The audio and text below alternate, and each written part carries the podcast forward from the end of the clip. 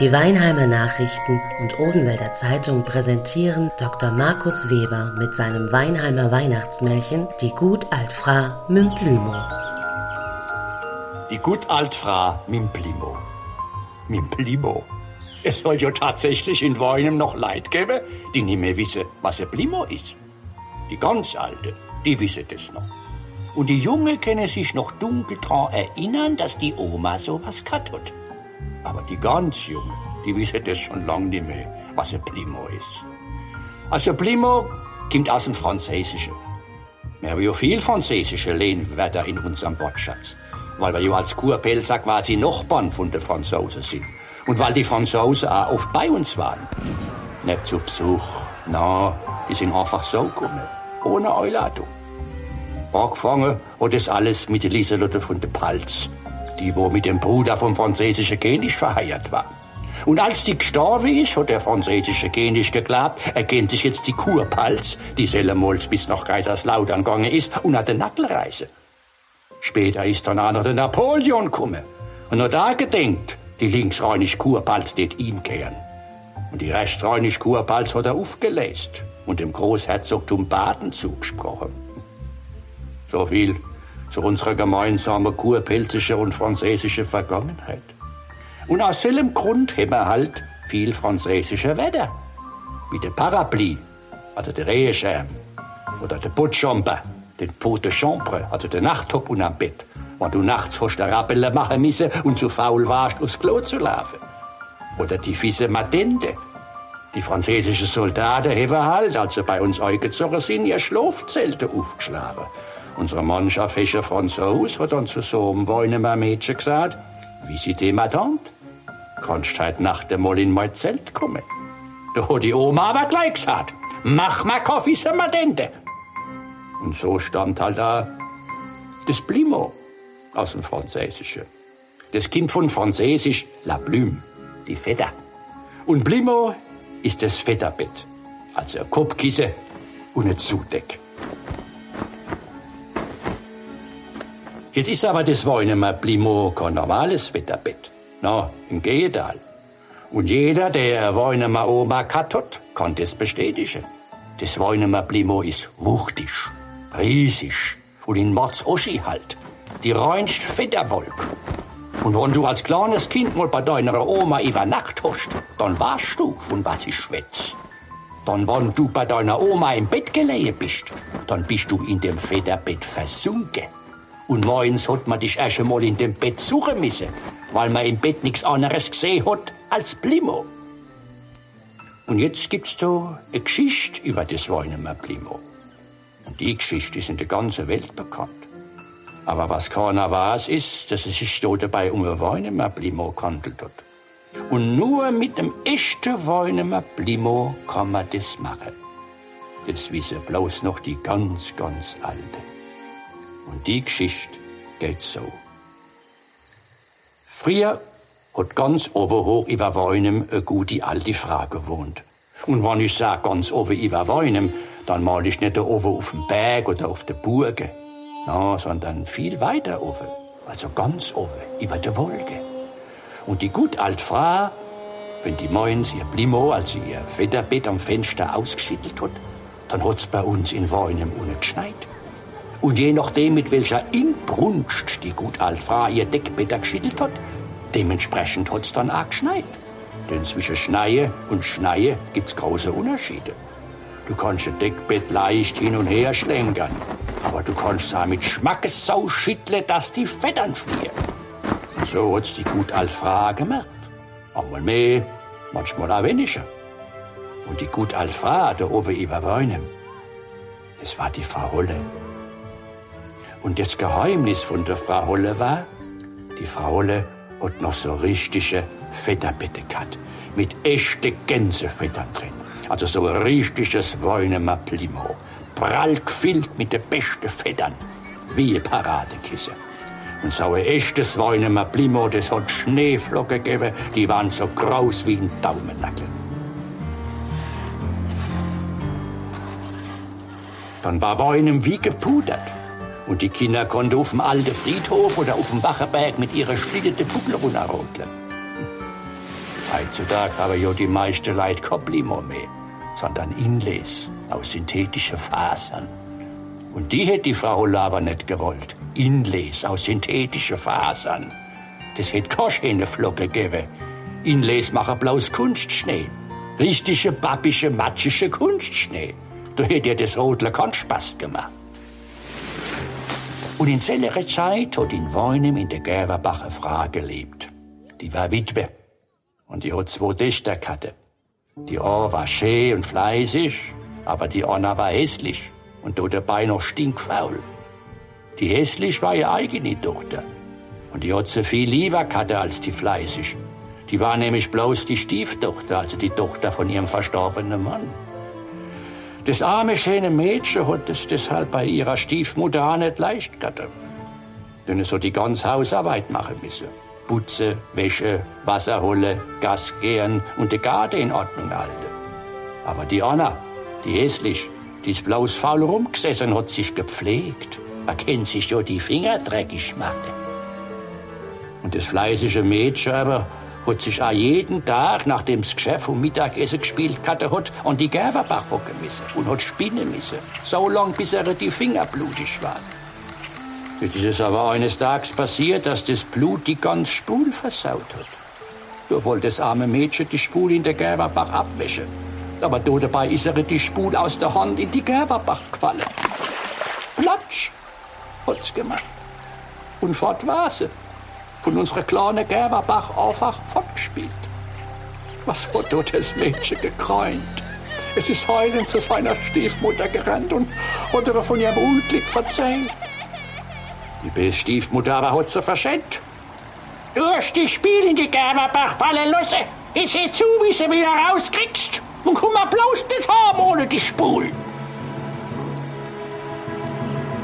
Da ist das arme Mädchen zur Gerberbach zurückgegangen da wo die Spule ins Wasser gefallen war.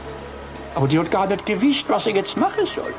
Vor lauter Angst vor ihrer Stiefmutter ist sie schließlich in ihrer Verzweiflung in die Gerberbach gesprungen, um die Spule zu suchen. Aber kaum war sie im Wasser, da ist ein Schwarzmann vor der Arme. Und plötzlich war alles ganz dunkel. Als aber wieder zu sich gekommen ist, war sie plötzlich gar nicht mehr in der Gerberbach sondern auf einer Wiss, auf einer wunderschönen Blumenwiss. Und die Sonne hat geschienen und Tausende voll Blumen haben gebläht und die Bienen haben gesummt und die Vogelins haben gezwitschert. Das war wie im Märchen. Und dann ist sie über die Wiss gelaufen, um zu gucken, wo sie überhaupt wäre. Und dann ist sie zum kleinen Backhäusl gekommen. Das war voller Brote. Das Brot war ein Sauerteigbrot.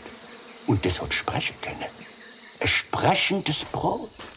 Ach, hat das Brot gesagt, zieh mich bitte aus dem Ofen, sonst verbrenn ich. Ich bin doch schon längst ausgebacken. Aber gern helfe ich euch, hat das Mädchen gesagt. Dann hat's den Brotschieber genommen, der am Backofen gestanden hat, und hat alle Brote nacheinander aus dem Backofen geholt. Hat die Brote schön ordentlich nebeneinander ans Backheißel gelegt. Und dann ist es weitergelaufen. Dann ist es an einen Apfelbaum gekommen. Und er war voll mit Äppelkorne. Schöne rot-gelbe Äppel, so richtig zum Neubeißen. Gut, ein paar Warmstichische sind auch bestimmt dabei gewesen, weil man ja selber wohl das Gift gespielt hat. Aber darum geht's jetzt nicht. Ach, hat der Baum gesagt, schüttel mich, bitte schüttel mich. Meine Äppel sind all schon reif und ich kann sie kaum noch tragen, weil sie so schwer sind. Bitte, bitte schüttel mich, bevor wir echt abbrechen. Aber selbstverständlich helfe ich dir, hat das Mädchen gesagt. Und hat angefangen, den armen Baum zu schütteln, so dass alle Äpfel vom Baum gefallen sind. Und dann hat sie alle Äpfel einzeln aufgelesen und in einen Haufen zusammengelegt. Und dann ist es weitergegangen, das kleine fleißige Mädchen. Und schließlich ist es dann zum kleinen Häuschen gekommen. Ein kleines, schnuckliches Häuschen mit grünen Fensterläden. Ein grünes Haustier mit Blumenkästen vor dem Fenster und mit einem kleinen Garten außenrum. Und da hat eine alte Frau rausgeguckt. Da hat das Mädchen Angst gekriegt und wollte fortlaufen. Sie hätte schon eine Hexe sein können. Aber die alte Frau hat ihr nachgerufen. Kleine, du brauchst keine Angst haben. Ich mach da nix. Ich bin ne gute alte Frau. Weißt du was? Bleib bei mir. Du kannst meinem Haushalt helfen. Und wenn du fleißig bist und deine Arbeit im Haus ordentlich machst, dann wird das gut bei mir gehen. Ich kann da Hilfe gut gebrauchen. Das Wichtigste aber ist, dass du immer mein Bett gut machst. Und wenn ich richtig sag, dann mach ich richtig. Das musst du jeden Morgen gut am Fenster aufschütteln, und zwar mit Schmackes, so dass die Federn fliehen. Und weil bei uns da oben die Federn fliehen, dann schneit's nämlich da unten in Weinem. Ich bin nämlich die Frau Holle. Da hat das Mädchen keine Angst mehr gehabt. Die Frau Holle, das war er in Begriff. Und so ist er dann bei der Frau Holle geblieben. Und die war so zufrieden mit dem Mädchen, weil so fleißig war und ohne Murre ihr den ganzen Haushalt geführt hat. Was hat das Mädchen jeden Morgen das Bett von der Frau Holle aufgeschüttelt? Mit drei Inbrunst, dass oben die Federn und unten die Schneeflocken grad so rumgeflogen sind. Die Frau Holle hat sie eher als Bremse müssen, schon wenn man da unten in Weinem mit dem Schneeschippe gar nicht nachkommen. Und die Frau Holle war ganz lieb zu dem Mädchen. Böses Wort. Und jeden Tag hat sie ein gutes Essen gekocht. Mal was Abgesottenes, mal was Gebrotenes, aber immer was Süßes hinterher, wenn sie einen Teller Gelee gegessen hat. Nach einiger Zeit ist das Mädchen traurig geworden und mit jedem Tag trauriger, weil es hat halt Heimweh gekriegt. Heimweh nach Weinem und nach ihrer Gerberbach und nach ihrer Freundin. Und wer ein richtiger Weinemer ist, der kennt das Gefühl. Seli Sehnsucht nach unserem schönen, kleinen, geliebten Weinem an der Bergstraße.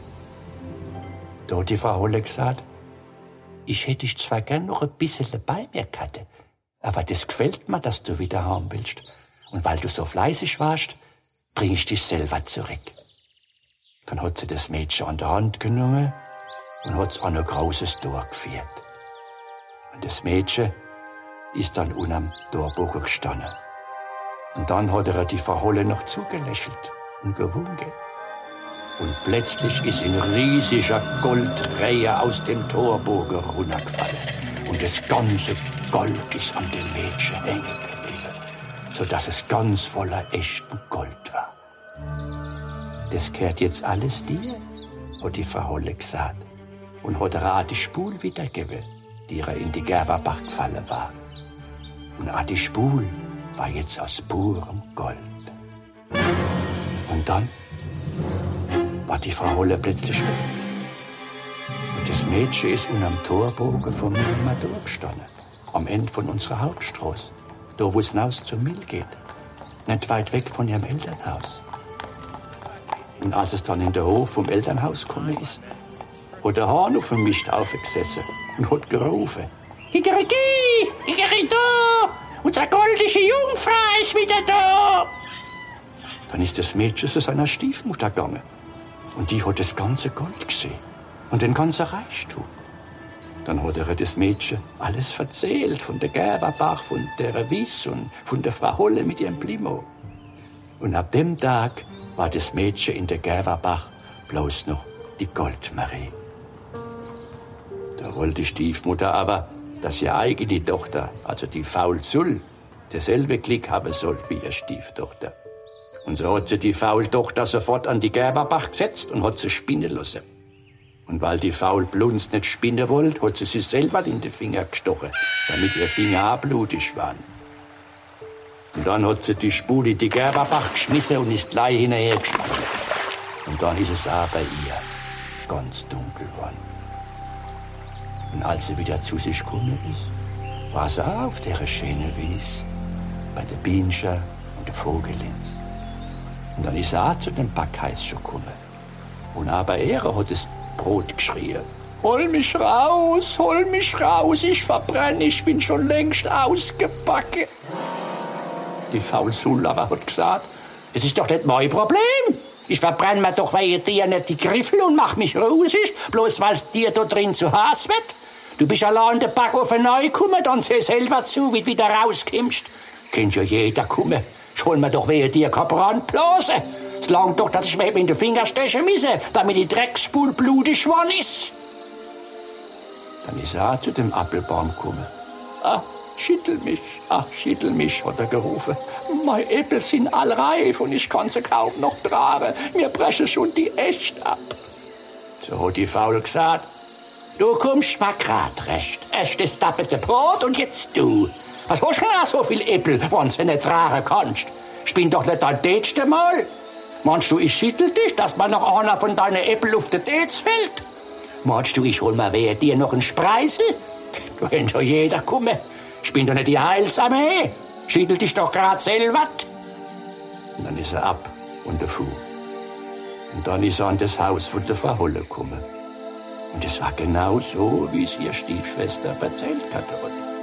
Und das der Weh hat sagen Angst hatte, weil sie ja schon gewusst hat, wer das ist. Und dann hat sie auch gleich das Angebot angenommen, der Frau Holle im Haushalt zu helfen. Am ersten Tag hat sie sich noch angestrengt.